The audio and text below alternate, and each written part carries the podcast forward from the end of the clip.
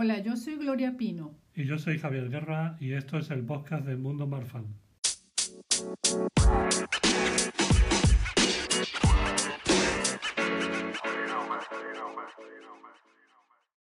El episodio de hoy lo dedicaremos a hablar sobre el diagnóstico de Marfan. Como quizás muchos de ustedes saben, el síndrome de Marfan lleva el nombre de Antoine Bernard Jean Marfan. Este médico francés presentó en 1896 el caso de una niña de 5 años que tenía extremidades y dedos desproporcionadamente largos. Él llamó a esta patología dolicostenomelia que se refiere al alargamiento y adelgazamiento de los huesos, lo que da a los brazos y piernas un aspecto delgado y estirado. En 1986 se identificó la fibrilina, la fibrilina 1, que es una proteína, como el principal componente presente en todos los tejidos con manifestaciones de la enfermedad. En 1991 se relacionó el gen de la fibrilina FBN1 con el síndrome de Marfan, describiendo dos pacientes con una misma mutación. En 1996 se publica la nosología de Gen, que no es más que la descripción de los criterios diagnósticos recomendados para hacer el diagnóstico de Marfan, que fue establecido por un grupo de expertos. Estos criterios fueron actualizados en 2010.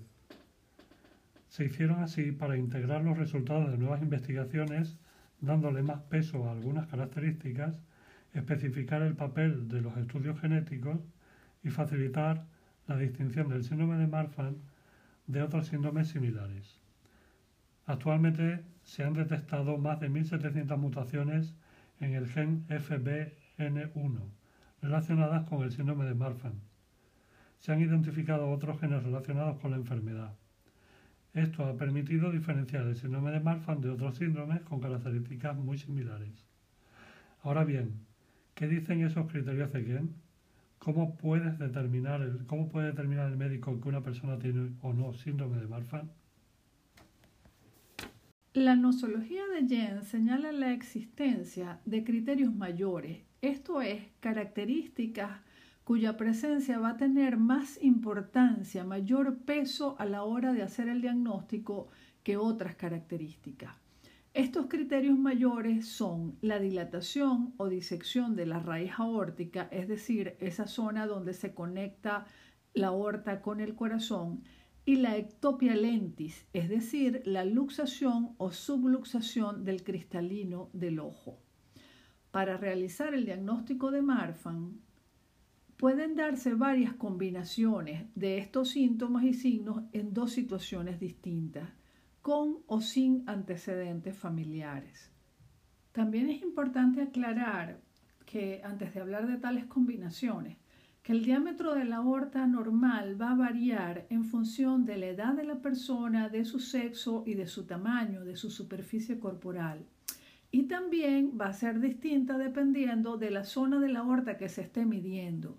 En el caso de estos criterios diagnósticos nos vamos a referir específicamente al diámetro de la zona de la raíz aórtica, es decir, donde la aorta se conecta con el corazón.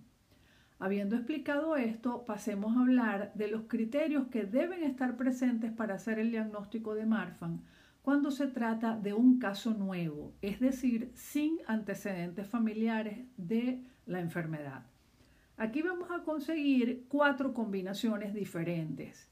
La primera es un aumento en el diámetro de la aorta o la presencia de la disección aórtica. Cuando hablamos de disección, estamos hablando de la ruptura de la pared aórtica. Entonces, para este primer caso, la presencia de la dilatación de la aorta o de su disección tiene que estar en combinación, tiene que presentarse en combinación con la ectopia lentis, es decir, la luxación o subluxación del cristalino.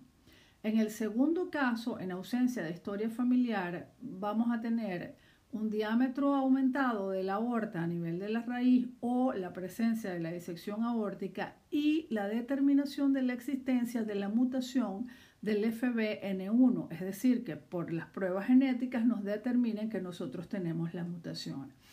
La tercera combinación posible para hacer el diagnóstico de nuevo, es el aumento del diámetro de la aorta o la presencia de la disección aórtica y la presencia además de siete de estos otros síntomas que ya no son mayores sino menores.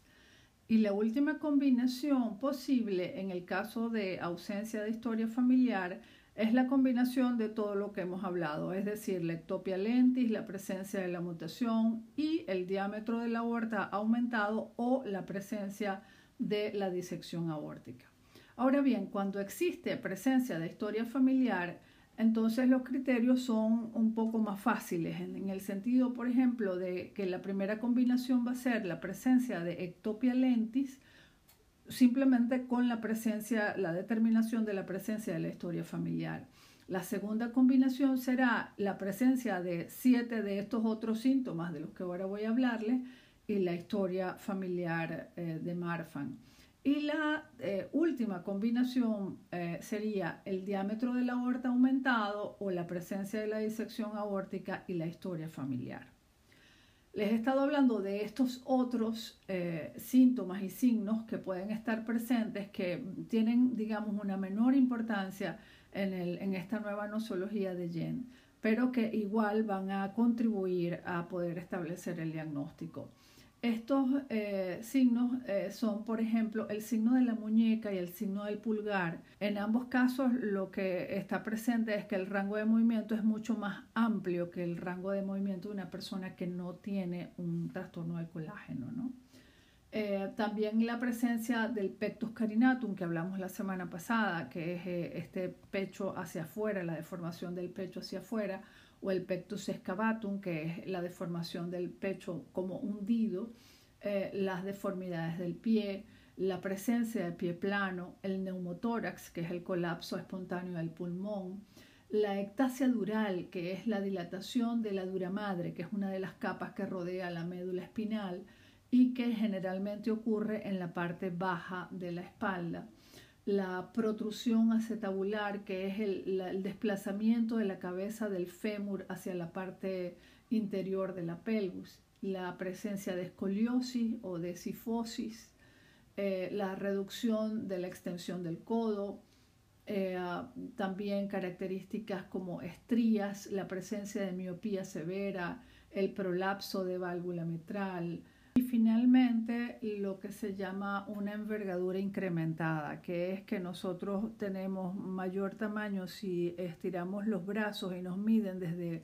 un extremo de una mano hasta la otra, esa medida es mayor que nuestra propia altura. En próximos programas continuaremos hablando de aspectos relacionados con el diagnóstico. Sabremos qué exámenes debe hacerse una persona para determinar si tiene síndrome de Marfan, quién hace los exámenes, quién hace el diagnóstico, es indispensable hacer las pruebas genéticas. También hablaremos de diagnóstico diferencial. Si no es Marfan, ¿qué otra enfermedad podría ser? Hasta la próxima semana.